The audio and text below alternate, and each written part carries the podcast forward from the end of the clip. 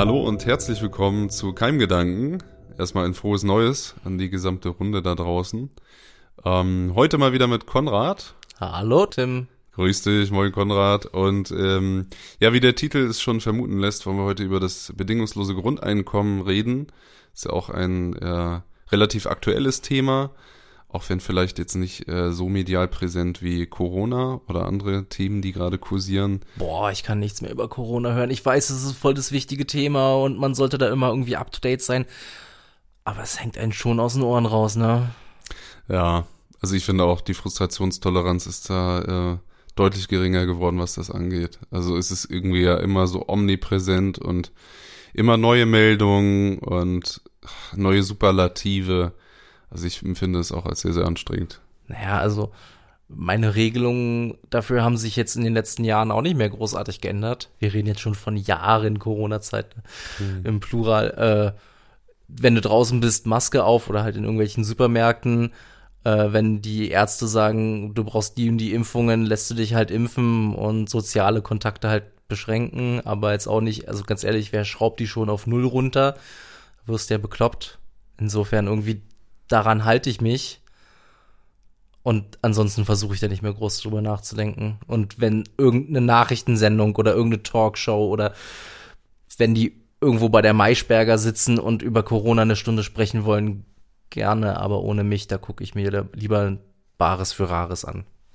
Ich, mir geht's auch so tatsächlich, ne, dass aktuell ähm, ganz andere Themen irgendwie für mich relevanter sind, ganz ehrlich. Also relevanter im Sinne von, äh, worüber will ich mich informieren und äh, was möchte ich konsumieren an Inhalt und da habe ich momentan auch ehrlich gesagt relativ wenig Raum für Corona. Meinst du, wir haben echt interessante Nachrichten verpasst, weil die Sendezeit an Corona wegging, dass irgendwas Weltbewegendes passiert ist und man das gar nicht so sehr mitbekommt? Also zum Beispiel, wenn es jetzt hier um Russland und die Krim geht, okay, das geht halt trotzdem noch durch die Nachrichten, aber irgendwas, was halt sonst an dritter Stelle gekommen wäre, dass das halt weggerutscht ist und man deswegen gar nicht weiß, oh, da ist, ist eine gute Frage, ja. Ist ja so ein bisschen ne, äh, die Frage, okay, was wäre dann da gewesen, was vielleicht da gewesen ist, aber bestimmt. Also ich denke, ansonsten hätten ja mit Sicherheit andere Themen und andere Meldungen mehr Raum eingenommen, jetzt die letzten zwei Jahre über, wenn Corona nicht eigentlich die ganze Zeit Thema gewesen wäre.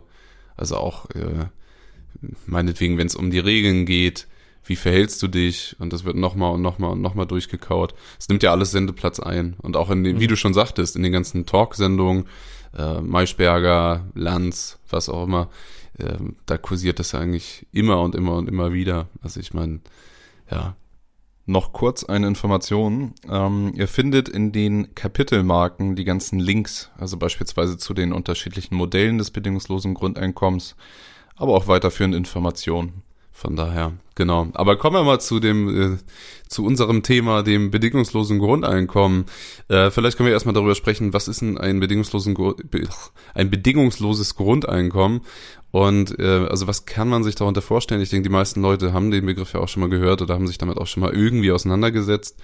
Ähm, aber ich denke, der Grundgedanke, ich würde das einfach mal zusammenfassen, ist ja, dass der ähm, Lebensunterhalt eines jeden Menschen gesichert wird und äh, dass soziale Teilhabe ermöglicht wird. Und das meistens darüber, dass ein gewisser festgesetzter Geldbetrag, das so zumindest äh, sehen die Modelle aus vom bedingungslosen Grundeinkommen, dass ein gewisser ähm, Betrag einem jeden ausgezahlt wird.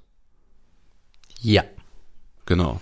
Und es ist halt relativ schwammig definiert, weil du es halt für, für letztlich jeden Staat anders definieren müsstest oder anders aufbauen müsstest. Und es gibt ja unterschiedliche Modelle vom bedingungslosen Grundeinkommen, wie man es finanziert, wie man es durchsetzt, äh, wie hoch, wie niedrig. Ähm, gibt es schon ein bedingungsloses Grundeinkommen? Einige sagen das ja.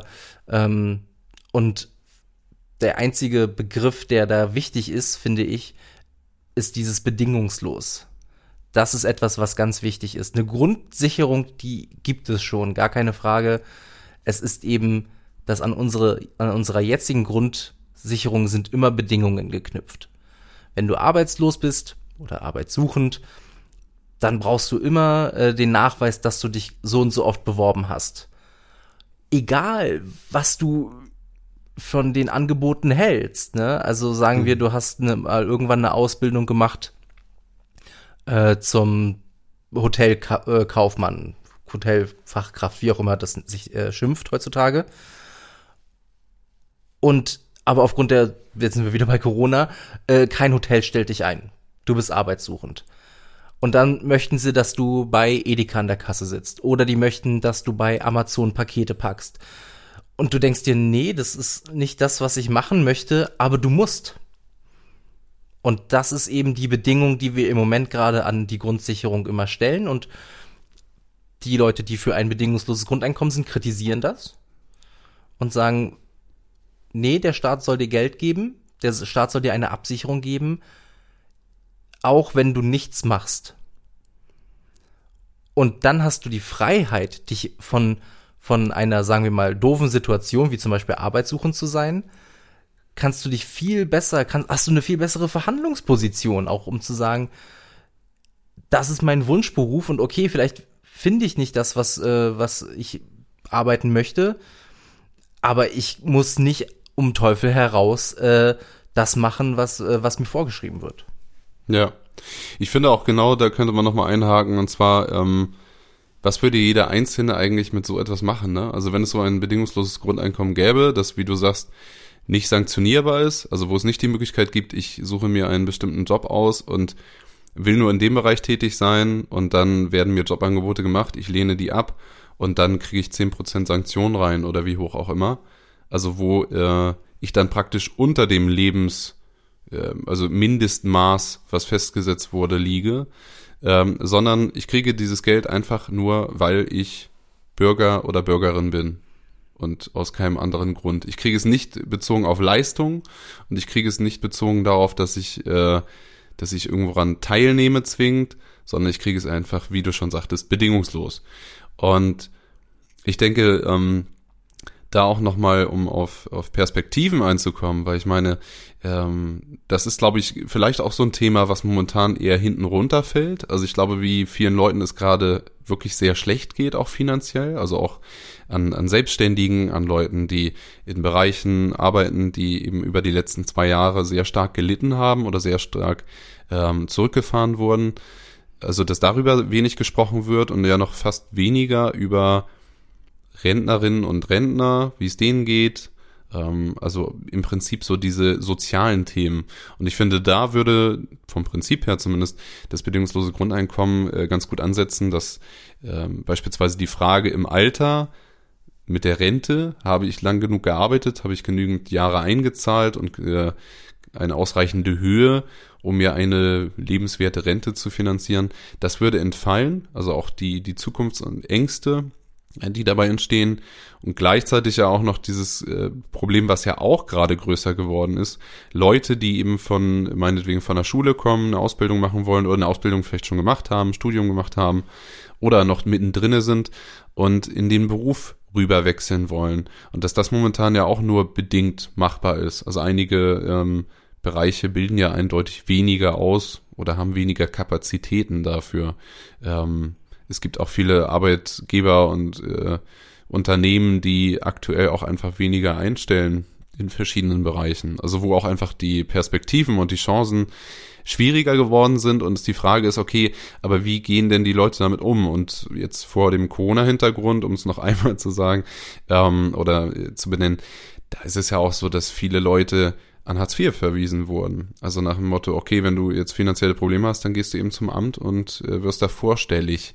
Ähm, und das sind ja viele Leute, die vorher Jahrzehnte ähm, irgendwo gearbeitet haben, die vorher über Jahrzehnte hinweg vielleicht sogar ein eigenes Unternehmen hatten, ein kleines oder ein kleines Geschäft, viel Einzelhandel ja auch, was momentan sehr ähm, abgehängt ist und abgehängt wird. Ja, genau. Und, äh, und da würde ich sagen, ja, ähm, da würde eigentlich thematisch das, äh, das bedingungslose Grundeinkommen ganz gut ansetzen, ähm, um eben Perspektive für Berufseintritt und auch Berufsaustritt und natürlich auch den großen Bereich dazwischen ähm, einfach zu verändern. Und es wäre ja wirklich auch ein normativer Paradigmenwechsel in dem Sinne, das hat es ja auch schon kurz angerissen, dass äh, Arbeitnehmerinnen und Arbeitnehmer eine ganz andere Verhandlungsposition hätten, Also gerade, dass irgendwie auch wirklich schlechte Jobs, die schlecht bezahlt werden, die schlechte Arbeitsbedingungen haben, dass gerade da die Unternehmen sich ja attraktiv machen müssten, dafür um im Prinzip um dich zu werben und dich davon zu be, ja, begeistern vielleicht auch, aber vor allen Dingen dich davon zu überzeugen, dass das Unternehmen das Richtige ist, um dort zu arbeiten. Ich glaube, das ist sollte sowieso der Wunsch sein der der ähm, Arbeiterklasse, nenne ich es jetzt einfach mal, dass man sich nicht irgendwie den Unternehmen anbiedern muss, sondern umgekehrt. So, ihr, ihr möchtet ja oder ihr braucht menschliche Arbeitskräfte. Ich bin eine menschliche Arbeitskraft, aber was, was macht ihr denn für mich? Ähm, eigentlich haben wir es ja im Moment gerade so, dass äh, ich brauche Essen und ein Dach über den Kopf. Und deswegen muss ich mich halt äh, dort anstellen und dort arbeiten, obwohl ich eventuell nur physisch präsent bin oder überhaupt keine Lust auf diese Arbeit habe.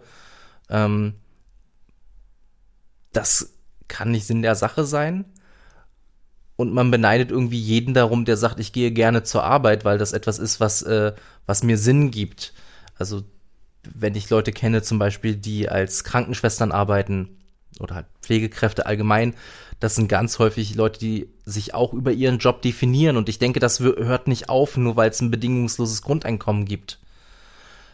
Du definierst dich eventuell trotzdem noch über deine Arbeit und bist immer noch stolz darauf, deine Arbeit zu machen. Hast halt eine bessere Verhandlungsbasis und kriegst halt das Geld vom Staat und verdienst dann logischerweise, jetzt geht's wieder an die Finanzierbarkeit, weniger in den Berufen selber. Mhm. Ähm, aber lassen wir die Finanzierbarkeit noch mal ganz kurz hinten dran. Gehen wir jetzt erstmal einfach nur davon aus, es ist finanzierbar und wir reden äh, von einem bedingungslosen von einem bedingungslosen Grundeinkommen, das dir letztlich heute gesagt 1000 Euro netto gibt. Also du bist damit immer noch nicht Mittelstand. Das ist schon irgendwo noch in der Nähe der Armutsgrenze. Aber das ist dein Boden. Und von dort aus kannst du dich halt entfalten. Von dort aus kannst du sagen, ich möchte jetzt erstmal ein Jahr lang mich vielleicht künstlerisch betätigen. Ich möchte mit meiner Band touren. Und noch häufiger wird es sein, dass Leute sagen, ich möchte eine Familie gründen die sonst gesagt hätten, na, ich möchte keine Familie gründen, weil ich will erstmal im Job vorankommen und dann in den 30ern irgendwann, ne, dann kann ich, dann kann ich eine, eine Familie gründen. Ich glaube, das würden wir häufiger sehen. Dass die Familien jünger werden. Ja, ja. Was würdest du denn äh, konkret, äh, wenn ich die Frage stellen darf, was würdest du mit einem bedingungslosen Grundeinkommen machen? Nehmen wir mal an, du würdest 1000, es gibt ja auch noch andere Zahlen, 1500, 1200 pro Kopf äh, als Erwachsener ähm, auf die Kralle bekommen praktisch. Und äh, was würdest du machen? Wie würdest du deine Zeit vielleicht auch anders nutzen als. Na, ich würde eher 20 oder 30 Stunden die Woche arbeiten. Ne? Also ich würde halt mehr Freizeit haben wollen und würde mich nach wie vor meinen, meinen äh, Hobbys widmen.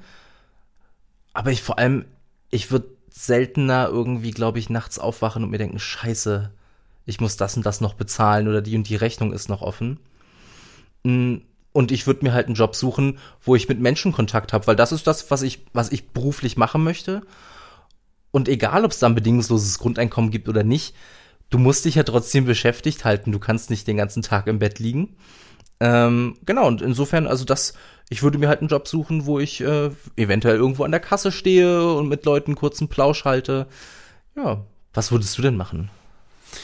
Ähm, tja, ich glaube auch äh, tatsächlich, also Arbeitszeit reduzieren. Ich glaube, ich würde auch wahrscheinlich auf 20 Stunden oder sowas reduzieren und dann die restliche Zeit so verwenden, wie ich das eben auch selber für notwendig oder für gut erachte. Würde wahrscheinlich eigene Projekte, Projekten nachgehen, es wäre dann auch der eindeutige Vorteil, dass ähm, wenn ganz viele andere Leute auch potenziell ein bisschen mehr Zeit hätten, man sich auch wieder irgendwie vernetzen kann mit anderen Leuten, was momentan teilweise auch gar nicht möglich ist, weil einfach alle irgendwie in irgendwelche Arbeitskontexte oder in äh, irgendwelche Beschäftigungen sind ja auch noch Leute am Studieren, ähm, irgendwo drinne sind und dadurch eigentlich auch kaum Zeit haben. Und dieses irgendwie, ich muss jetzt gucken, wie mein Weg wird und ich muss jetzt gucken, dass ich irgendwie eine Karriere einschlag oder irgendwie die richtigen Entscheidungen treffe, dass ich merke, dass dieser Druck auf ganz viele Leute, die ich kenne, die so ja ungefähr so alt sind wie ich, mehr oder plus minus fünf Jahre, ähm, dass bei denen das ein riesengroßes Thema ist und ich glaube eine einen enormen ähm, Stellenwert einnimmt. Und da denke ich, das wäre auf jeden Fall was, was bei mir sich verändern würde. Also was du auch meintest, äh, meinetwegen auch Existenzängste oder Zukunftsängste, ähm, hätte auf jeden Fall irgendwie eine andere Grundmotivation, glaube ich, in meinen Alltag zu starten tatsächlich. Also auch zu sagen, okay, auch wenn ich mal nicht leisten kann, wenn es mir meinetwegen auch mal ein paar Monate nicht so gut geht, dass ich dann auch mich in den Monaten wirklich um mich selber kümmern kann und nicht auf Krampf irgendwie gucken muss, dass ich dann anderen Leuten gerecht werde oder in einem Job trotzdem bleibe beispielsweise. Also ich glaube, da würde sich bei mir konkret, ähm, neben dem, was ich schon gesagt hatte, eben dann äh, Entspannung einstellen. Ja, wo wir von Arbeitsbedingungen sprechen und wie man auf dem Arbeitsplatz behandelt wird, da kommt ja einem direkt irgendwie der Gedanke Gewerkschaften mhm. und ob Gewerkschaften an Bedeutung verlieren, wenn es ein bedingungsloses Grundeinkommen gibt. Ich sage erstmal nein, also ein bisschen Bedeutung wird wegfallen, ne? Also wenn man zum Beispiel sieht, okay, Verdi oder irgendjemand anderes, ähm, die streiken dafür, dass die Gehälter steigen oder angeglichen werden an, an die Inflation oder was auch immer. Mhm. Stimmt, diese Gehaltssachen, die werden vermutlich eher wegfallen. Aber eine Gewerkschaft macht ja noch viel, viel mehr. Also Gewerkschaften kämpfen ja auch darum, wie die Arbeitsbedingungen sind, ähm, die kämpfen für, wofür kämpfen sie denn noch? Oh, ich glaube für alles, was eigentlich so Arbeitnehmerinnen und Arbeitnehmer angeht, ne? Also Kündigungsrecht. Ja, genau. Ähm, Perspektiven, vielleicht auch Möglichkeiten nochmal äh, umzuschulen. Also im Prinzip auch insgesamt Perspektive von arbeitenden Menschen. Genau, also das ist gut, dass du so schöne Beispiele hast, die mir gerade nicht eingefallen sind. Äh, genau, also die Gewerkschaften, denke ich, würde es nach wie vor geben. Und es würde sich halt vielleicht ein bisschen umpositionieren, wofür sie denn jetzt da sind. Aber eine Daseinsberechtigung hätten sie nach wie vor. Ja. Es wäre wahrscheinlich so ein Thema wie Mindestlohn oder sowas wäre dann nicht mehr so der Dreh- und Angelpunkt, ne, denke ich. Also das, wir hatten das auch im Vorgespräch schon, mhm. dass ähm, die Höhe der, äh, der Arbeitseinkommen auf jeden Fall nicht nochmal dasselbe obendrauf wäre auf das bedingungslose Grundeinkommen wahrscheinlich, sondern nur ein Teil dessen. Ja. Und das ist auch ein Argument, was immer wieder dagegen angeführt wird, dass ähm, wer will denn dann noch nachts aufstehen und Schichtarbeit machen, wenn es denn viel, viel weniger Geld dafür gibt, was nachher obendrauf kommt auf dein bedingungsloses Grundeinkommen. Ja, aber der Unterschied zwischen 1000 Euro netto und 1400 Euro netto oder 2000 Euro netto, das ist halt deutlich spürbar, ne? Also was kannst du dir leisten? Kannst du auf einen Urlaub äh, sparen? Kannst du dir die neueste Konsole kaufen etc. pp. Also du wirst immer noch motiviert durch den Kapitalismus zu arbeiten und mehr zu verdienen als das bedingungslose Grundeinkommen. Aber du fällst halt nicht aus allen Wolken, wenn irgendein Schicksalsschlag kommt. Oder es muss nicht mal ein Schicksalsschlag sein. Es ist einfach nur, vielleicht fühlst du dich unwohl als Verkäufer oder Verkäuferin und möchtest umschulen zu Mediendesignerin. Ja, dann mach das. Das ist, ja. äh, deine Existenz hängt nicht davon ab, dass du jetzt gerade bei Netto hinter der Kasse sitzt. Und das sage ich nicht, weil ich denke, dass bei Netto hinter der Kasse zu sitzen was Schlimmes ist oder was, was äh, Niederwertiges. Überhaupt nicht. Das ist ein ganz normaler Job, wie, wie viele andere auch. Und es gibt auch Leute, die definitiv Spaß daran haben, an der Kasse zu sitzen, mit Kundenkontakt zu haben. Aber dann kommen wir wieder zum Thema Automatisierung und eventuell wird es diesen Arbeitsplatz der Kassiererin bald nicht mehr geben. Vielleicht wird es den Arbeitsplatz als ähm, Fernkraftfahrer nicht mehr geben. Ja, selbstfahrende Autos etc. pp es scheint zumindest der Trend zu sein, dass viel Arbeit automatisiert wird. Dass wir insgesamt weniger arbeiten müssen, um dasselbe Produktionslevel zu halten. Das gilt nicht für alle Arbeitsbereiche, aber es gilt für genug Arbeitsbereiche, dass man halt einen eindeutigen Trend erkennen kann. Und warum sollten wir dann noch an der 40-Stunden-Woche festhalten, wenn es 20 Stunden genauso tun und das Unternehmen, was äh, dich äh, statt äh, 40 statt 40 20 Stunden einstellt, trotzdem dieselbe Produktionszahlen hat. Ähm, ja, war halt ein Gedanke, den ich hatte, dass wenn dass die Automatisierung auch irgendwie ein Grund dafür sein könnte, dass man ein bedingungsloses Grundeinkommen hat und dann besteuerst du halt zum Beispiel Roboter. Ja, ja. Absolut. Ich meine, ich finde auch, wenn man sich das historisch anguckt, wie das gewachsen ist, äh, wie viele Bauern es mal gab, also mhm. auch von der, von der Anzahl her oder auch vom, vom Anteil in der Bevölkerung und wie wenige es heute noch gibt. Also ich würde das nicht bis ins letzte Detail äh, bekräftigen und sagen, ja, dieser Trend sollte weiter fort, äh, sich fortsetzen, dass noch mehr, äh, also noch weniger Bauern im Endeffekt arbeiten, dass es noch weniger ganz große gibt. Also das würde ich eher nicht befürworten. Aber zumindest die Tendenz, was du gerade sagtest, ist daran ja auch ablesbar, was früher vielleicht 10 oder 50 Bauern gemacht haben, um Menschen zu versorgen und zu ernähren, schafft meinetwegen heute ein Bauer. Und ähm, ja, also, weil er halt Maschinen hat. Du brauchst nicht mehr 20 Leute mit einer Sense durch dein Weizenfeld marschieren zu lassen für einen Nachmittag. Das machst du eben mal hingekleckert mit deinem großen Traktor. Den genau. du natürlich auch erstmal finanzieren musst. Ja. Ja. ja. Und ähm, was ich noch sagen wollte, unabhängig davon, ähm, Stichwort Erwerbsarbeit. Ich glaube auch, dass bei ganz vielen Leuten in unserer Gesellschaft ähm, es immer noch eine starke Zentriertheit auf Erwerbsarbeit gibt. Und man sagt es das ja auch mit Identität, dass es für ganz viele Leute eben sehr identitätsstiftend ist und sehr sinnstiftend ist, ähm, grundsätzlich erstmal überhaupt irgendwo zu arbeiten, in eben einer Erwerbsarbeit. Aber das bei mir äh, trotzdem fraglich ist, ist das das alleinige, was einen Wert ausmacht? Und da ähm, ließe sich schnell ins Feld führen, meinetwegen auch Stichwort Familie, wenn jemand zu Hause bleibt, ist ja auch egal, ob Mutter oder Vater oder beide. Ähm, das ist ja auch ein Wert, Kinder großziehen. Das sind die zukünftigen ähm, Bürgerinnen und Bürger. Also das ist schon was sehr, sehr Wertvolles, da Zeit reinzustecken, sage ich mal. Und darüber hinaus eben auch alles, was ehrenamtliche Tätigkeiten angeht.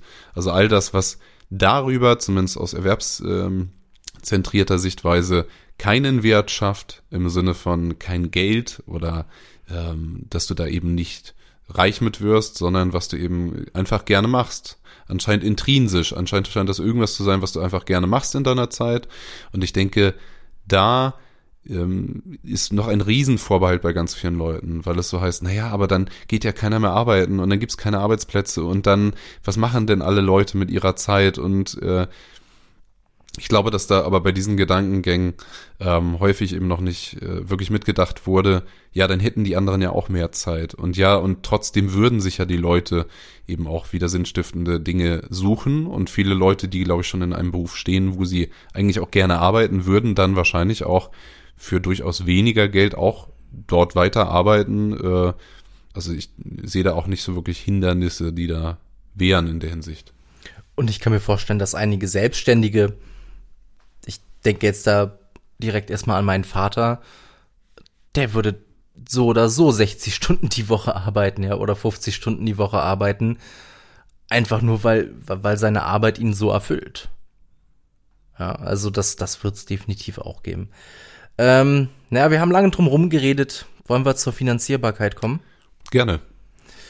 Ähm, wir beide sind uns einig, das hatten wir schon im Vorgespräch, dass Schlimmste, was du machen kannst, um das bedingungslose Grundeinkommen zu finanzieren, ist neues Geld zu drucken. Äh, das führt letztlich nur zu einer Inflation.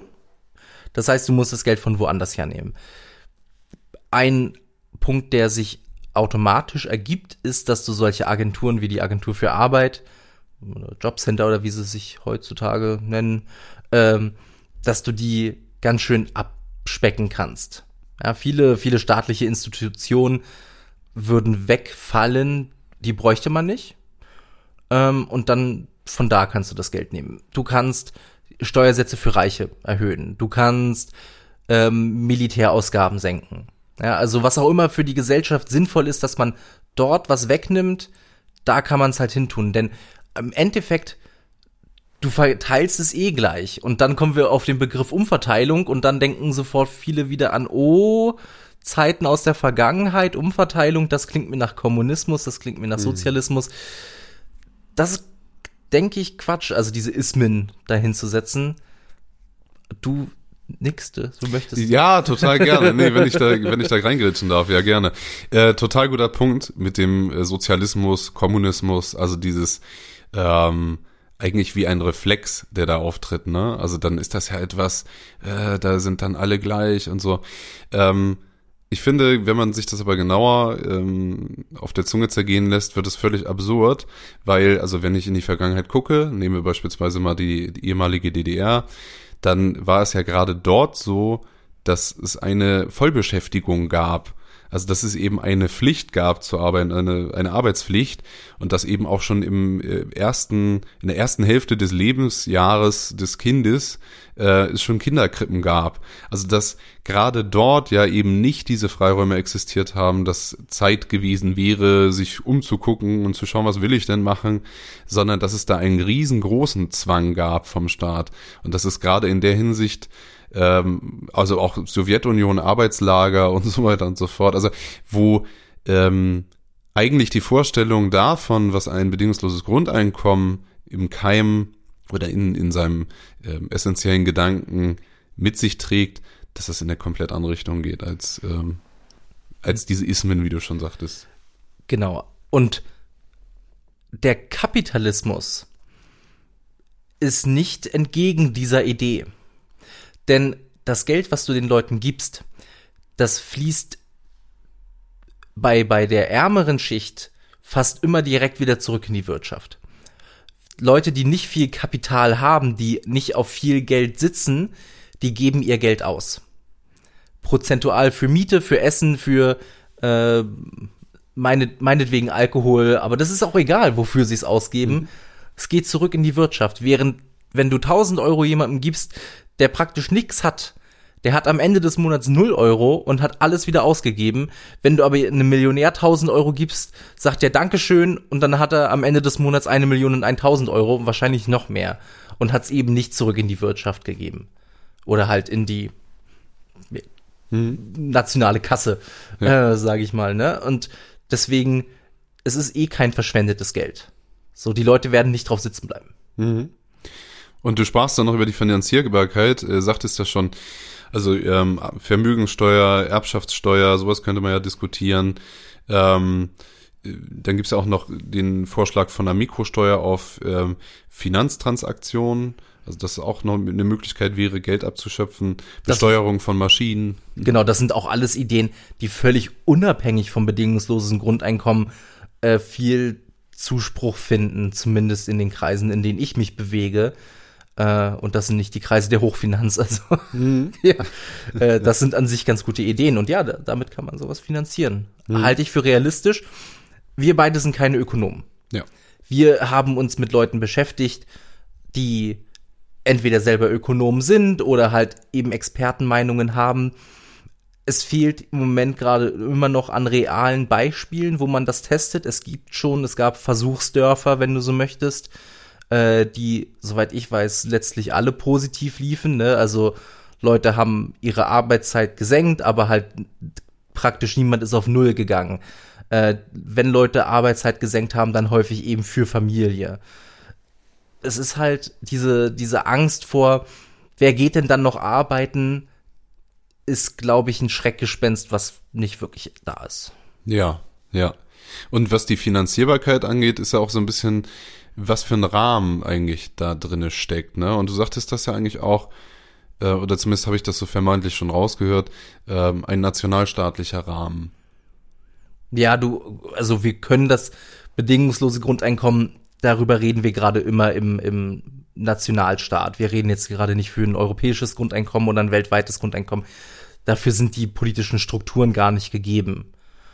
Äh, da würde es nur zu einer irgendeiner Konferenz kommen, wo sich alle ein bisschen einig sind, ein bisschen uneinig sind, sagen, ja, okay, bis 2030 machen wir was und dann kommt 2030 und es ist nichts passiert. Äh, dafür gab es schon genug Klimakonferenzen, um das, um den Trend zu erkennen. Insofern, nee, man muss es halt nationalstaatlich machen. Mhm. Und Frankreichs Modell wird anders aussehen als Deutschlands Modell, wird anders aussehen als äh, Russlands Modell.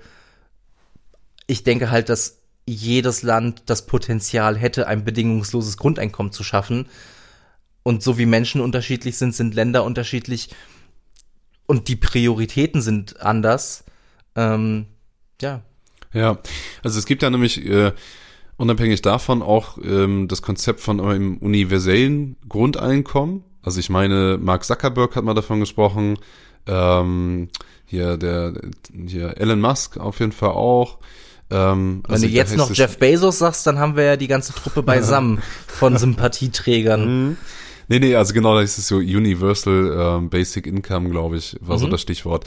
Und da, ähm, so sagen wir mal so, das, was da häufig vorgeschlagen wird mit, ist ja ein Grundeinkommen, ich meine im Sudan und auch schon im, im afrikanischen Staat wurde das auch getestet, ähm, was dann aber eine sehr, sehr geringe Höhe hat. Also wo meinetwegen fünf Dollar oder, oder 20 Dollar oder sowas im Monat ausgezahlt werden. Also im Prinzip etwas, eine Höhe, die gerade so eben zum Leben reicht. Und das wäre vielleicht auch nochmal so mein ähm, Einwand oder zumindest etwas, wo ich nochmal ähm, differenzieren würde, was das angeht, ähm, wenn es eben ein ein Einkommen wäre, was, ich sag jetzt mal, zum Beispiel in Deutschland praktisch noch unter Hartz-IV-Niveau liegt. Und solche Vorschläge gibt es ja. Also es gibt ja auch von der CDU ein sogenanntes solidarisches Bürgergeld, zumindest den Vorschlag dahingehend. Und ähm, das wäre unterm Strich wahrscheinlich, wenn dann viele andere sozialstaatliche Dinge gestrichen würden, äh, weniger sein als im Prinzip jetzt aktuell mit Hartz IV setzen. Und ah ja, jetzt verstehe ich auch, warum Elon Musk, Zuckerberg und Jeff, äh, Jeff Bezos äh, dafür sind, wenn es am Ende weniger gibt. Ist genau, es könnte halt dann so sein, also ich meine gerade auf einen, einen globalen Gedanken bezogen, dass es dann eine Möglichkeit wäre für die Reichsten der Reichen, ihrer Verantwortung praktisch zumindest auf dem Papier gerecht zu werden. Sie bezahlen ja Geld und jeder bekommt etwas und so weiter und so fort. Aber dass das als ähm, in der Realkaufkraft einfach bei den Leuten viel, viel zu wenig ist, was dort äh, angesetzt wird. Und eine, eine weitere Bedingung, wo ich auch noch, ähm, die ich daran knüpfen wäre, würde, wäre, dass es nicht eben an eine, eine Digitalwährung geknüpft wird. Also weil auch da gibt es ja schon Modelle und Vorschläge und Ideen, ähm, die jetzt vielleicht zwar nicht aktuell so am Kursieren sind, aber die auf jeden Fall in den nächsten Jahrzehnten definitiv äh, weiter vorangetrieben werden, äh, nach denen es dann praktisch digital, also beispielsweise über Zentralbank dann nur noch so Geld läuft und jeder dann im Prinzip Digitalgeld bekommt, ähm, was dann aber auch an eine äh, an eine digitale Identität geknüpft ist. Also im Prinzip, was dann wieder datenschutztechnisch und äh, naja, Transparenz und so weiter und so fort. Also der Mensch in Anführungszeichen würde dann sehr gläsern werden. Und das wären auf jeden Fall für mich auch nochmal Bedingungen, an die sowas wie ein bedingungsloses Grundeinkommen vom Gedanken, damit es auch nicht ein pervertierter Gedanke dann wird in einer, in einer ähm, Ausformulierung beziehungsweise in einer ähm, Ausgestaltung, dass es an gewisse Bedingungen geknüpft wäre und werden müsste, jetzt aber nicht von der Teilnahme von den Leuten, die es bekommen, sondern eben von dem, wie die Rahmenbedingungen aussehen. Und das wäre eben auch, ähm, Beispiel Inflation hatten wir ja auch ganz kurz schon, ähm, was wäre dann eben, äh, wenn beispielsweise solche Grundeinkommen ausgezahlt würden und dann Preise angehoben äh, würden, beispielsweise, oder eben auch mehr Geld wieder gedruckt wird durchaus, ähm, dass es dann zu Inflation kommt und die Leute im Prinzip in ihrer Realkaufkraft, in dem, was sie sich wirklich leisten können, auf einmal dann wieder doch vom Niveau her deutlich drunter liegen und wieder im Prinzip wieder arbeiten gehen müssten, um dann wieder das zu erwirtschaften, was durch die Inflation wegfällt. Und das heißt, in meinen Augen wäre ähm, eine Anpassung des Grundeinkommens, das ist ähm, inflationsbedingt meinetwegen erhöht wird, ähm, unumgänglich, weil ansonsten äh, sehe ich da wiederum äh, die große breite Masse, die dann auf so ein Grundeinkommen angewiesen wäre, durchaus, ähm, eigentlich wieder in, der, in derselben Situation wie vorher. Ich dachte, wir hätten das Thema Inflation halt schon, dass wenn du die Geldmenge nicht erhöhst, dass eine Inflation letztlich äh, eher nicht stattfinden kann. Dann nehmen wir das Beispiel also mit, mit Mieten zum Beispiel, ne? Also wenn jetzt trotzdem der Mietspiegel steigen würde, also einfach, ähm, weil es gibt nur äh, eine begrenzte Fläche, eine begrenzte Möglichkeit an Grundstücken, meinetwegen in attraktiven Lagen. Und äh, ich sag jetzt mal, vielleicht kommen ja noch mehr Gedanken, äh, Leute auf den Gedanken auch, sich ein Haus bauen zu wollen oder sowas. Ähm, dass gerade dann aber auch beispielsweise wieder das preislich teurer werden würde und dementsprechend halt auch wieder zum Nachteil äh, der Leute führen würde oder führen könnte. Ja, aber wenn wir jetzt halt von, natürlich spinnen wir hier gerade rum, aber einem Nettobetrag von 1000 Euro reden, den man einfach so bekommt, davon kann man sich eine Wohnung leisten, aber eben nicht in Berlin Mitte. Also ich nehme jetzt einfach mal an, dass, oder was auch immer teuer ist in Berlin, Steglitz, keine Ahnung. Mhm. Ne? Ähm, du kannst eventuell mal einen Urlaub machen, aber nicht nach Hawaii. Also du bist ja trotzdem nicht irgendwie Mittelschicht, nur weil du 1000 Euro netto bekommst. So, du bist halt trotzdem noch nicht mehr an der Armutsgrenze, wobei die Armutsgrenze dann logischerweise, wenn das das bedingungslose Grundeinkommen wäre, wäre die Armutsgrenze nämlich genau da. Ähm, aber völlig unabhängig davon, du wirst dann trotzdem nicht das Leben führen können, was jemand in der Mittelschicht führt. Jedenfalls nicht allein mit diesem Grundeinkommen. Und dann musst, dann bist du eben doch wieder nicht nur intrinsisch, sondern auch extrinsisch gezwungen zu arbeiten, wenn du eben Ziele hast, wie ein eigenes Haus zu bauen. Mhm. Wenn du nach Hawaii möchtest mit zu deinem Urlaub, wenn du jeden Tag Kaviar essen möchtest. Es wird ja immer noch Reiche geben. Das, wie gesagt, weil wir halt alles äh, bei diesem bedingungslosen Grundeinkommen innerhalb des äh, jetzigen Kapitalismus in Deutschland davon, davon reden wir ja. Mhm. Und wie gesagt, da ist 1000 Euro netto eigentlich nicht viel Geld. Also die meisten Leute verdienen mehr, selbst wenn sie 30 Stunden nur die Woche arbeiten. Ja, ja.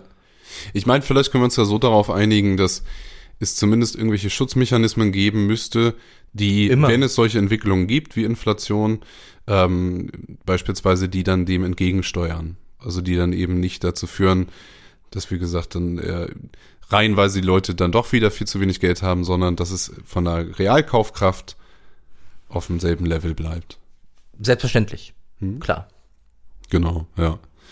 Ähm, richtig. Ich finde mich auch, ähm, wir hatten das auch schon mit äh, Renteneintritt und im Alter und so weiter und so fort. Und ich finde, was sich äh, aktuell oder die letzten Jahrzehnte zumindest verschoben hat, ist, dass viele Menschen ja inzwischen immer mehr gucken, dass sie irgendwie Wertanlagen sich aufbauen. Also dass sie irgendwo Aktien investieren, in ähm, meinetwegen sich auch eine Immobilie kaufen oder ähm, was auch immer, aber auf jeden Fall private Vorsorge für ihr Alter treffen. Und das würde ja mit diesem Gedanken von einem ausreichenden bedingungslosen Grundeinkommen praktisch wegfallen und damit dann auch, also jetzt nochmal den Gedanken zum Beispiel ein Haus bauen zu müssen, für, als Wertanlage fürs Alter, das wäre ja demnach dann auch obsolet.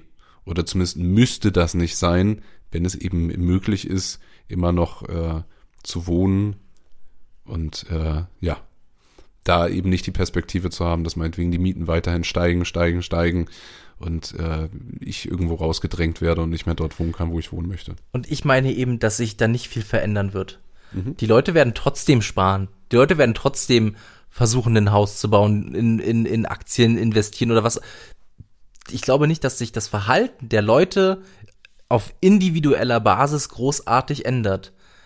Das Einzige, was, was wirklich passieren wird, ist, dass eine Menge Existenzängste einfach mal wegfallen ähm, und dass du, dass die Reichen sich ein bisschen ärgern. Weil, das ist zumindest meine Meinung, klar können wir es vom Militär nehmen, das ist sicher so und natürlich fallen einige staatliche Institutionen weg, was wir schon gesagt haben aber am Ende nimmst du es halt trotzdem teilweise von den Reichen und die werden sich ärgern darüber. Äh, aber so funktioniert eine Gesellschaft nun mal. Ja. Und ja. wenn, wenn du halt nicht möchtest, dass es eine Spanne zwischen Arm und Reich gibt, die bedeutet, dass du in derselben Stadt einen Obdachlosen hast und einen Milliardär, dann ist das ungerecht. Und jeder, der sagt, dass das gerecht ist, weil der eine ist, hat mehr gearbeitet als der andere, dann stimme ich dem schlicht und ergreifend nicht zu. Hm. Es ist, ab einem gewissen Punkt ist Reichtum unmoralisch. Und da weiß ich, dass sich viele Leute, dass, dass dort viele mir nicht zustimmen. Ähm, und das ist, wie gesagt, auch nur eine Meinung von mir. Aber es gibt eigentlich für mich keinen Grund, dass es einen Milliardär gibt auf dieser Erde, solange wie du hungernde und bettelnde Menschen hast. und ja, ich weiß, das, das klingt nach einem, nach einem Traum von einem, von einem naiven Menschen, aber trotzdem möchte ich dabei bleiben. Ich halte es einfach ideell für, für richtig zu sagen, am besten wäre es halt, um zu verteilen von den Reichen zu den Armen und am Ende können sie meinetwegen trotzdem reich sein. Solange, solange niemand wirkliche Armut erleiden muss, ist, ist äh, glaube ich, noch trotzdem noch genug Platz für reiche Menschen. Es wäre ja auch die Frage, also wenn jeder und jede abgesichert wäre, ähm, ob sich dann nicht auch vielleicht zumindest die Maxime von Unternehmen auch verändern könnten zumindest. Also dass sie meinetwegen nicht mehr auf, ähm, auf einen solchen Wachstum immer wieder ähm, reduziert werden müssten, sondern eben meinetwegen auch sagen können, okay, wir produzieren auf einem normalen Level und wir halten das einfach beispielsweise. Oh ja, umwelttechnisch könnte das, könnte das ein Umdenken hervorrufen. Das wäre auch, vielleicht äh, wäre das ein, ein, ein Punkt, den, den man haben könnte, dass, dass man umweltbewusster agieren kann, zumindest als Individuum und wie es dann bei den Unternehmen ist, ja, vielleicht auch. Und es wäre ja auch vielleicht wieder eine Möglichkeit, auch wieder in vielerlei Hinsicht auch wieder regionaler zu denken und wieder zu gucken, okay, ähm, dass gerade jetzt äh, vor dem Hintergrund von Globalisierung Abhängigkeiten von Lieferketten, von äh, also wo es ganz schnell auftreten kann, dass äh, wenn es irgendwo einen Engpass gibt, auf einmal ganze Märkte nicht mehr beliefert werden können mit bestimmten äh, Lebensmitteln, mit bestimmten Produkten ähm, und wo wiederum ein, ein Fokus, der stärker wieder darauf guckt, okay, wir produzieren auch vor Ort irgendwelche Sachen, ähm, auch wieder, ich sag mal, Abhängigkeiten stärker reduzieren könnte zumindest. Also hier in Sachsen-Anhalt sind die regionalen Avocados wirklich unterwältigend. wirst halt den globalen Markt nicht. Nicht komplett, ne? Aber ich meine, dass einige Sachen, die jetzt äh, outgesourced wurden in, in andere Länder, wo es einfach billiger ist zu produzieren, ähm, müsste ja vielleicht zumindest nicht zwingend so bleiben. Würde die Logik nicht sagen, dass das stärker so ist? Inwiefern? Naja, wenn ich ein Unternehmen bin und mir denke, oh, nee, du hast recht was denn? Ja, nee, du hast, du hast, ich habe den Gedanken gerade nicht zu Ende gedacht. Natürlich, die, die Löhne an sich sinken nämlich. Wenn du ein bedingungsloses Grundeinkommen mhm. hast, sinken die Löhne, logischerweise. Sonst hätte, genau. Ne, sonst hättest du eine Inflation oder zumindest, also du hast nicht genug Geld und die Unternehmen würden alle, nee, die Löhne sinken und dann hast du recht, dann brauchst du nicht mehr, äh, Nicht mehr in, in irgendein anderes Land zu gehen, so, ne? Auszusourcen. Uh. Zumindest nicht mehr in der Dimension, ne? Also wahrscheinlich würde es sich trotzdem vielleicht immer noch rechnen, irgendwo anders hinzugehen, weil es immer noch ein bisschen günstiger ist, aber es wäre zumindest nicht mehr genau das Gefälle von vorher, was äh, Löhne angeht. Mhm. Den Gedanken hatte ich, haben wir den schon mal irgendwann davor besprochen in irgendeinem Vorgespräch? Das ist voll der, der, der, der, der reißt mich ja hier gerade total vom Hocker. Schön. nee, ich glaube, da hatten wir tatsächlich noch nicht äh, drüber gesprochen. Ja. Muss ich ganz ehrlich sagen, ja. Aber vielleicht auch nochmal das, ne? Es, es würde, glaube ich, auch die, die Welt und das nochmal äh, ganz positiv für, für alle Leute auch sehr, sehr stark entschleunigen. Also auch nochmal, was äh, nicht nur Wirtschaftskreisläufe, auch das eigene Lebensgefühl angeht. Das hatte ich vorher noch vergessen, ehrlich mhm. gesagt, ähm, wo es um positive Dinge geht, die sich eigentlich auf alle auswirken. Ähm, also nicht nur ein regionaler Bezug, sondern auch so eine Entschleunigung insgesamt. Äh, ich muss nicht immer mehr und immer weiter und immer Dollar, sondern ich kann eben gucken, okay, ähm, was tut mir gut? Also ich kann, glaube ich, ganz andere Fragen stellen, ne? Oder auch, äh, ja, Zeit für Beziehungen und sowas. Mhm. mhm. Also unsere Überlegungen müssten eigentlich immer mit dem Satz anfangen oder mit dem Halbsatz, diese Idee hätte das Potenzial, dass das äh, bedingungslose Grundeinkommen hätte potenziell, ne? Es ist halt immer nur ein Gedankenspiel, wo sicherlich auch schon kluge Köpfe dran rumgerechnet haben aber wir müssten es tatsächlich einmal großflächig umsetzen. Hm. Und ich glaube, Politiker haben da ein bisschen Angst davor. Stell dir mal vor, du bist der Politiker, der das umsetzt, hast vier Jahre Zeit dafür, zumindest in Deutschland, um das irgendwie mit deiner Partei und deinen Koalitionspartnern umzusetzen. Und dann geht das irgendwie doch in die Hose. Da, da gehst du aber in die Geschichtsbücher ein als der Idiot, der äh, Robin Hood spielen wollte. Es ist auch immer wieder ein Argument, das angeführt wird, dass ähm, wenn jetzt ein Land vorpreschen würde und es als allererstes machen würde, dass ein Wettbewerbsnachteil gegenüber den anderen Ländern erstmal wäre. Aber vielleicht ja eben nicht mit dem letzten hm. Gedanken, den du vorhin hattest, so, weil die Leute würden ja dann zum Beispiel die Länder, die würden eventuell zu dir gehen, weil, du, weil sie so wenig Löhne bezahlen mhm. müssten. Noch mehr Exportüberschuss.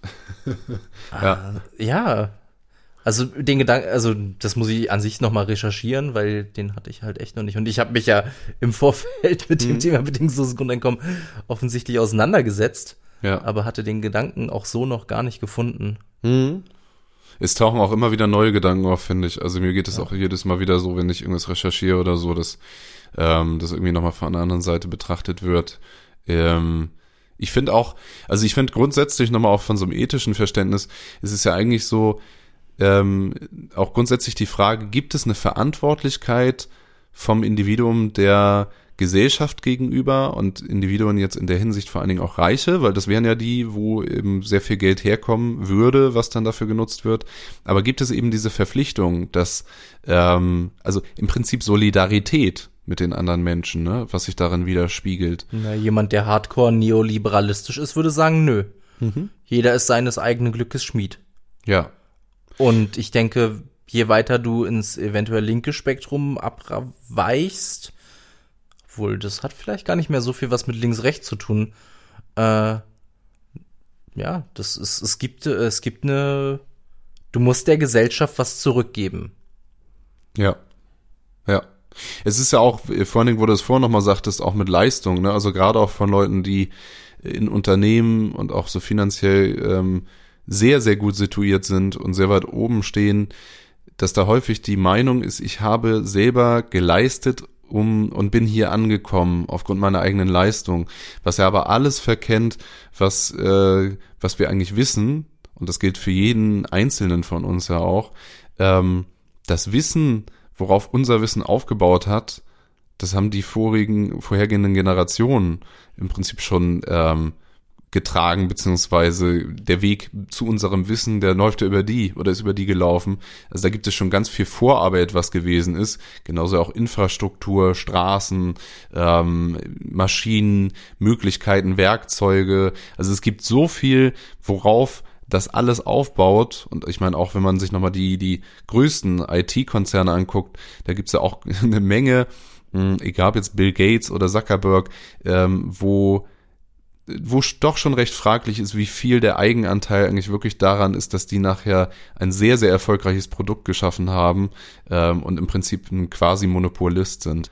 Und ich glaube, dass da eben dieser Gedanke, habe ich das alles selber geleistet oder greife ich auf ganz viel zurück, was letztendlich in der Solidargemeinschaft oder aus der Solidargemeinschaft vergangenheitlich hervorgegangen ist, dass man eigentlich da realistischerweise zum letzteren Punkt kommen müsste und sagen müsste, stimmt, eine Menge, auf die ich zurückgreifen konnte, auch hier Corona nochmal als allerletztes Mal Stichwort, ähm, beispielsweise jetzt mit den Impfstoffen, da steckt ja so viel staatliche Grundlagenforschung drinne, so viel Gelder, worauf die zurückgreifen konnten und wo jetzt von den Gewinnen auch so gut wie gar nichts abgegeben werden muss, wieder zurück an die Solidargemeinschaft. Ne?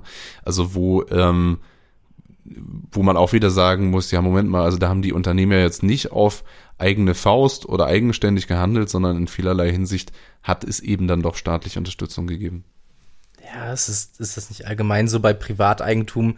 Also Elon Musk zum Beispiel, äh, der hat, es kommt aus Südafrika und seine Eltern dort hatten eine Diamantmine oder Diamantminen. Und also der ist mit einem silbernen Löffel im Mund geboren worden. Also je, natürlich hat gerade die westliche Welt einen extremen Startvorteil, weil die westliche Welt die waren, die kolonisiert haben, mhm. im Vergleich zum Beispiel zur, zur dritten Welt. Und ja, diese, das, das wirst du auch nicht mehr rausbekommen, die Vorteile, die man sich in der Vergangenheit geschaffen hat. Das Einzige, was du halt machen kannst, ist halt eine Erbschaftssteuer, um ein bisschen Fairness in die Gesellschaft wieder zurückzubringen. Äh, weiß nicht, wie populär das ist. Ich habe es in letzter Zeit häufig gehört, hauptsächlich von Leuten, die nicht erwarten, viel zu erben. Ähm, ja, also hängt vielleicht auch miteinander zusammen, ne? Aber ja, ja, definitiv. Ähm, Ich werde noch ein bisschen rüberkommen und zwar zu diesen Modellen, die es eigentlich schon gibt. Also wir hatten ja vorhin schon mal äh, Stichwort CDU, solidarisches Bürgergeld. Und ähm, ich würde sagen, dass vor allen Dingen die unterschiedlichen Modelle sich wirklich in der Höhe und natürlich auch in der Art und Weise, wie es finanziert wird oder womit ähm, unterscheiden. Ich finde jetzt auf jedes einzelne Modell einzugehen, also ich finde, wer da wirklich daran interessiert ist, kann das auch ein bisschen, bisschen recherchieren. Ähm, aber vielleicht ganz grob, also solidarische Bürgergeld wäre eben von der Höhe eben nicht bei 1200 oder 1500 Euro pro Person. Es würde sehr viel niedriger ansetzen. Und ähm, es wird auch immer wieder von einer negativen Einkommenssteuer gesprochen. Also äh, daran kann auch schon offenbar werden, äh, dass es eben stark wieder auch an Einkommen gekoppelt ist. Ja. Und dass eben, wenn ich ein, irgendwo arbeite, wo ich meinetwegen weniger als, nehmen wir jetzt mal an, meinetwegen 600 Euro sind festgesetzt, glaube ich, äh, was jeder Erwachsene bekommt. Ähm, ich liege unter einem gewissen Satz von meinetwegen 1000 Euro oder sowas, dann kriege ich bis zu diesem Euro praktisch Geld wieder. Also ich werde unterstützt. Und wenn ich über diesen 1000 Euro liege, dann gebe ich eben äh, ein bisschen was ab und dementsprechend, wenn ich dann sehr viel mehr verdiene, gebe ich eben viel mehr ab. Ähm, also eine negative Einkommenssteuer im Sinne von, dass die im Prinzip dann das kompensiert. Wie gesagt, wäre aber auch wieder stark ähm, an Einkommen und an Erwerbstätigkeit gekoppelt. Und macht dich nicht unabhängig. Also mit 600 Euro kannst du in Bayern äh, nicht wirklich über die Runden kommen. Ne? Also nicht, wenn du noch, wenn du selber Miete bezahlen musst. Äh, und da wäre es zum Beispiel so, dass halt auch dann sämtliche Sozialleistungen abgeschafft würden und äh, die Arbeitsmärkte dereguliert würden. Also das heißt, äh, wahrscheinlich wäre das als, ähm, als Alternative also ein sehr schlechtes, ist jetzt meine Bewertung, aber ein sehr schlechtes Modell, um so etwas wie ein Grundeinkommen zu etablieren. Weil es eben, wie du sagst, es würde weiterhin die Abhängigkeit fortsetzen. Ich muss arbeiten gehen, um irgendwie über die Runden zu kommen. Ich bin nicht jetzt mit diesem Geld praktisch schon erstmal ähm, meine, meine Zukunftssorgen oder Zukunftsängste los. Ja, ja, der, der Lindner hat, äh, äh, ist gerade ein bisschen äh, feucht auf der Stirn geworden, als du das erzählt hast. ähm, ja, genau. Ja, klar ist das total neoliberalistisch. Also, das ist irgendwie, äh, guckt mal, wir, wir haben hier ein populäres Thema bei der Jugend eventuell oder bei den jüngeren Wählern, dieses bedingungslose Grundeinkommen finden wir jetzt eigentlich überhaupt nicht gut, aber vielleicht kriegen wir es irgendwie hin, da ein Frankenstein-Monster draus zu machen, wenn wir nur genügend äh, Schlagworte reinbringen, aber am Ende ja, erzähl mal weiter. Was gibt's denn noch? Gerne, so? ja. Ähm, es gäbe vielleicht, um gleich bei den äh, naja, aus meiner Sicht zumindest negativen Modellen zu bleiben. Äh, Grundeinkommen und Konsumsteuer, das schlägt zum Beispiel der äh, Götz Werner, der Chef von DM, vor. Ist ja auch ein, ein Befürworter von einem bedingungslosen Grundeinkommen, aber auch hier ist wieder die Frage, ähm, zum Beispiel, wie wird das finanziert? Ähm, es werden hier allerdings nicht Einkommen besteuert, sondern Konsum. Also Verbrauch von Gütern, von Ressourcen, von Dienstleistungen und so weiter und so fort. Ich glaube, es war mit ungefähr 1000 Euro angesetzt. Ähm, aber auch dort andere Sozialleistungen äh, gibt dann nur wirklich für ganz besondere Bedarfe. Also eigentlich ist das dann auch schon ein Ersatz für den Sozialstaat, der da. Äh, aber bei der Höhe kann man schon darüber reden. Also du wirst einige Institutionen gar nicht loswerden wollen. Ne? Und Arbeitsvermittlung und sowas kann es ja trotzdem noch aus staatlicher Perspektive geben. Äh, aber ja, mhm. doch, also das finde ich jetzt erstmal, das finde ich weniger schlimm als das bayerische Modell, was du davor hattest. ja, ja, genau. Und ähm, das dritte Modell, was ich noch äh, rausgesucht hatte, war noch das emanzipatorische Grundeinkommen. Also was zum Beispiel die Linke vertritt. Hierbei ist es so, dass die Höhe ähm, dem der Hälfte des Volkseinkommens äh, entspricht. Also ähm, alle Erwerbs- und Vermögenseinkommen des Jahres. Im Durchschnitt durch zwölf geteilt. Und ähm, die Kinder die Hälfte davon nochmal. Genau. Okay, hat jemand ausgerechnet, wie viel das wäre? Wenn man es äh, jetzt, sagen wir mal, Stand 2020 hätte? Das habe ich ehrlich gesagt nicht äh, gefunden. Also genau, wenn es wenn es dazu schon Re ähm, Rechnungen, Berechnungen gibt, gibt's bestimmt, aber die ähm, lagen mir auf jeden Fall nicht vor. Okay. Also in welcher Höhe das genau ist. Ja. Ähm, genau, und hier ist es auch, ähm, hier gibt's ja ja weitere Möglichkeiten, das praktisch zu finanzieren. Also hier war zum Beispiel äh, eine Grundeinkommensabgabe ein Gedanke. Ähm, weitreichende Steuererhöhungen Erhöhungen gehören halt auch dazu. Also sowas wie Vermögensteuer oder sowas ist da auf jeden Fall in dem Gedanken auch inkludiert. Ähm, also bei hohen äh, Einkommen und Vermögen. Ähm, es wird darüber hinaus aber auch gesagt, dass es dann kein BAföG mehr gäbe, kein Kinder- und Erziehungsgeld, sowas fällt dann ja alles weg. Selbstverständlich. Also ein starker Bürokratieabbau. Ja. Genau. Allerdings ist es da zum Beispiel so, dass bei diesem Vorschlag ähm, weiterhin Arbeitslosen, Pflege und äh, Kranken- und Rentenversicherung, ähm, also dass die nicht komplett gestrichen werden, sondern dass die umgestaltet werden. Also zumindest ähm, meinetwegen sowas wie eine solidarische Erwerbslosenversicherung, ähm, eine solidarische gesetzliche ähm, na, Bürgerinnenversicherung. Also dass auf jeden Fall da auch das kompensiert werden könnte, wenn jemand jetzt von einem deutlich höheren Niveau praktisch dann abfällt, weil er meinetwegen arbeitslos wird. Also dass es da auch zumindest noch staatliche Mechanismen gibt, die ähm, auch wieder da Dinge kompensieren können und zusätzliche Leistungen geben können. Weil das wäre auch nochmal eine Frage grundsätzlich, äh, die ich ganz wichtig finde, unabhängig von diesen Modellen, ähm, dass eben besondere Bedarfe, und das ist ja schon wichtig, wie man das nun genau definiert, aber das, was auch berücksichtigt wird, also zum Beispiel Behinderte, Leute, die Pflegegrad haben, äh, dass diese Dinge weiterhin nicht dann von denen selber getragen werden müssen über eben dieses Grundeinkommen, sondern dass das schon Leistungen sind, die ihnen auch die ähm, Solidargemeinschaft praktisch zur Verfügung stellt. Also dass sowas auch ein Teil von diesem äh, bedingungslosen Grundeinkommen wäre. Klar, wenn die äh, irgendwann einen Treppenlift brauchen, dann ist das Quatsch, wenn, wenn das jemand selber bezahlen müsste. Vielleicht kann man da anteilig was. Aber sind das nicht Fragen, die schon so tief in der Materie sind, als ob man schon einen Gesetzesentwurf hätte und jetzt äh, äh, regeln wir die Detailfragen? Ich wollte heute eigentlich gar nicht so mhm. sehr in die Detailfragen reingehen. Ja. Weil es auch einfach Quatsch ist. Denn der Weg zu einem bedingungslosen Grundeinkommen ist, denke ich, ein peu à peu Weg, also kleine Schritte Weg dahin. Ja. Ähm, ich würde mich über eine Riesenreform freuen, die das irgendwie mit einem Schlag äh, reinbringt oder äh, als zum Gesetz macht, als Grundlage. Kann es mir fast aber nicht vorstellen. Ja, ich denke auch, ähm, eigentlich ist es doch aktuell wichtig, dass grundsätzlich darüber diskutiert wird, also dass darüber gesprochen wird, dass wenn es so ein Grundeinkommen gäbe, was wären denn Voraussetzungen, was wären Dinge, die ähm, passieren müssten, was wären Fragen, die sich ergeben. Und über all diese Dinge sollte, denke ich, in meinen Augen möglichst schon heute gesprochen werden, dass wenn vielleicht in ein paar Jahren äh, dann solche Vorschläge real werden, aber auch genau gesagt werden kann, warum man dieses oder jenes ablehnt und warum dieses und jenes eben dann doch zum Nachteil der äh, Bürgerinnen und Bürger ist oder eben auch nicht.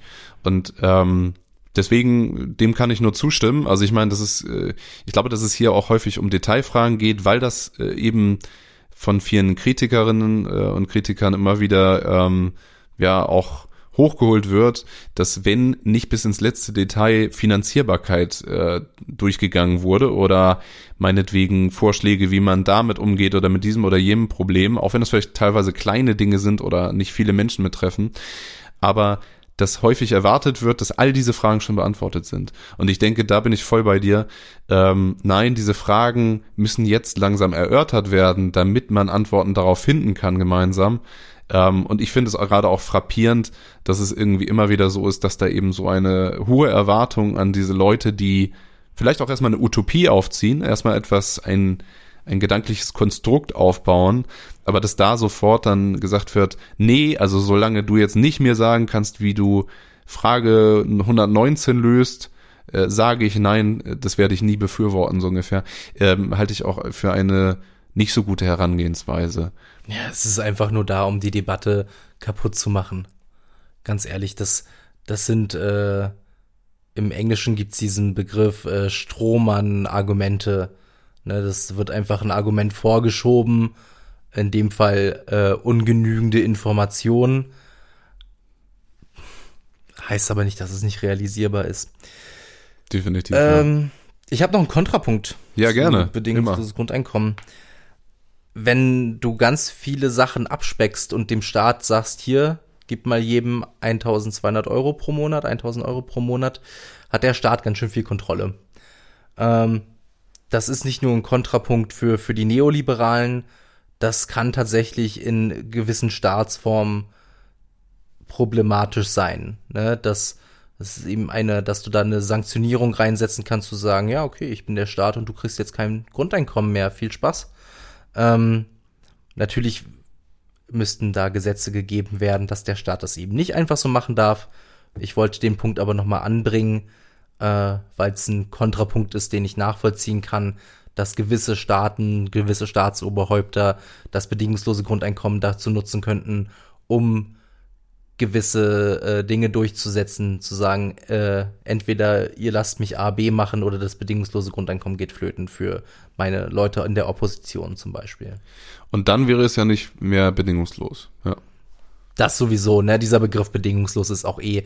Du wirst immer eine Bedingung haben. Und wenn die Bedingung ist, es muss ein deutscher Staatsbürger sein, ist er, muss er sich, hast du aber auch, wenn du zum Beispiel einfach nur eine, eine Teilarbeitskraft bist hier, weil du zum Beispiel, was fällt mir jetzt ein, Spargel stechen? War, war doch häufig so, dass man da irgendwelche polnischen ähm, Saisonarbeiter hatte. Mhm, ja. Sind die im bedingungslosen Grundeinkommen mit einbegriffen, wenn sie sich für, für drei Monate im Sommer in Deutschland aufhalten? Oder weil sie keine Deutschen sind, kriegen sie kein bedingungsloses Grundeinkommen? Also, du wirst immer Bedingungen haben, weil du einen Rahmen brauchst. Es ist ja auch, ne, also ich meine, grundsätzlich auch immer wieder ein Kritikpunkt, dann würden die großen Unternehmerinnen und Unternehmer aus dem Jan Land abhauen, ne? Also, hatte ich ja vorhin schon mal kurz angebracht. Ähm, und ich glaube, also da gibt's ja zum Beispiel auch die Lösung wie in, äh, in den USA zum Beispiel, dass eben deine steuerliche Abgabe an deine Staatsbürgerschaft gekoppelt wirst, als wird als eine Lösung. Ne? Ähm, also um denen auch entgegenzuwirken, dass dann ganz viele Leute auf einmal auf die Idee kommen, okay, dann ziehe ich einfach jetzt in irgendeine Steueroase und produziere da einfach dann weiter. Ähm, ja. Ja. Abgesehen davon machen Unternehmen das schon. Also äh, es steht nicht auf jedem Adidas-Schuh Made in China. Also ist ja nicht so, dass das nicht jetzt schon in unserem, äh, in unserer Art des Kapitalismus ist nicht schon passiert. Also die Standorte, die im Moment in Deutschland produzieren, könnten sicherlich irgendwo günstiger produzieren. Äh, ja. Ja. Ich finde auch noch ein, ein Kontrapunkt, den ich noch nennen würde, wäre auch äh, die, äh, dass dann der Staat oder meinetwegen die Gesellschaft sich nicht mehr dazu verpflichtet, für jemanden eine Arbeitsstelle anzubieten. Und? Naja, es ist zumindest eine althergebrachte Vorstellung, dass das mal praktischer ein, ein Anrecht war. Also dass, mehr oder weniger zumindest, dass ähm, möglichst viele Leute in Arbeit gehalten werden. Und ich glaube, dass das immer noch was ist, was viele Leute, vielleicht sogar aus gewerkschaftlichen Kreisen, ähm, sehr stark kritisieren würden daran, dass wenn ein BGI äh, initiiert wird. Geht es jetzt hier gerade um Lohnarbeit oder geht es hier um Beschäftigung? Nee, es also geht um Lohnarbeit, ja. Also ich denke, Beschäftigung gibt's genug. Lohnarbeit wird es dann eventuell nicht genug geben, aber obwohl ich auch nicht genau sehe, warum nicht, aber ähm, selbst wenn es da weniger gibt, wird es immer noch genügend Beschäftigung geben. Hm. Ich selber würde auch sagen, es ist doch sinnvoller, dann die Leute in Anführungszeichen freizulassen, als denen irgendwelche völlig bekloppten äh, Jobs aufzuheimsen. Also als sich kreativ daran zu machen, irgendwas, denen irgendwas an die Hand zu geben, damit sie halt weiterhin eine Erwerbsarbeit haben. Also da würde ich dir auch zustimmen, ne? dass da ähm, das kreative Finden von neuen Möglichkeiten und neuen Beschäftigungen dann eben stärker ins Private fällt. Aber eben ja auch vielleicht kombiniert damit, das hatten wir ja vorhin, dass der Staat vielleicht trotzdem immer noch äh, Angebote schafft, Möglichkeiten unterstützt wie Weiterbildung, ähm, vielleicht, dass man in andere Bereiche umsatteln kann und sowas. Also dass das eben auch nicht komplett dann in die Eigenverantwortung von den Leuten fällt ähm, und darüber hinaus nichts existiert. Außerdem ist der Kapitalismus piffig genug, um auch einen Staat mit einem bedingungslosen Grundeinkommen in irgendeiner Art und Weise auszubeuten. So, jetzt bin ich aber lange genug äh, ja. antikapitalistisch gewesen. Keine Ahnung. Es ist, äh, es ist ein Thema, was mich irgendwie schon seit Jahren verfolgt. Äh, pro, kontra Kapitalismus und in welche Ecken man dann gesteckt wird, wenn man solche Begriffe in den Mund nimmt und ob man sich genug mit dem Thema auseinandergesetzt hat, wobei ich der Meinung bin, man kann sich nie genug mit solchen gesellschaftlich-politischen Themen auseinandersetzen. Äh, und gelegentlich äh, eckt man eben auch mit seinen Meinungen an und ich denke, heute haben wir eine Folge, wo wir vielleicht auch angeeckt sind. Gut möglich. Ähm, wir wollten aber eigentlich nur anregen, äh, über, über das Thema nachzudenken, aber es ist natürlich nicht möglich, dass wir dabei nicht auch unsere Meinung mit reinbringen. Und wenn wir jetzt beide zufälligerweise relativ pro bedingungsloses Grundeinkommen sind oder zumindest die Idee besprechen können, ohne direkt äh, aus dem Fenster zu springen, dann, dann ist das so. Ja. Genau, ja. Finde ich ein gutes äh, ja, Stichwort, Schlusswort. Ja, springt nicht aus Fenstern. Genau. Äh, super Schlusswort. ja, ähm, ja, in dem Sinne danken wir euch fürs Zuhören und ähm, genau, bis zum nächsten Mal, wenn es wieder heißt Keimgedanken. Tschüss. Ciao, ciao.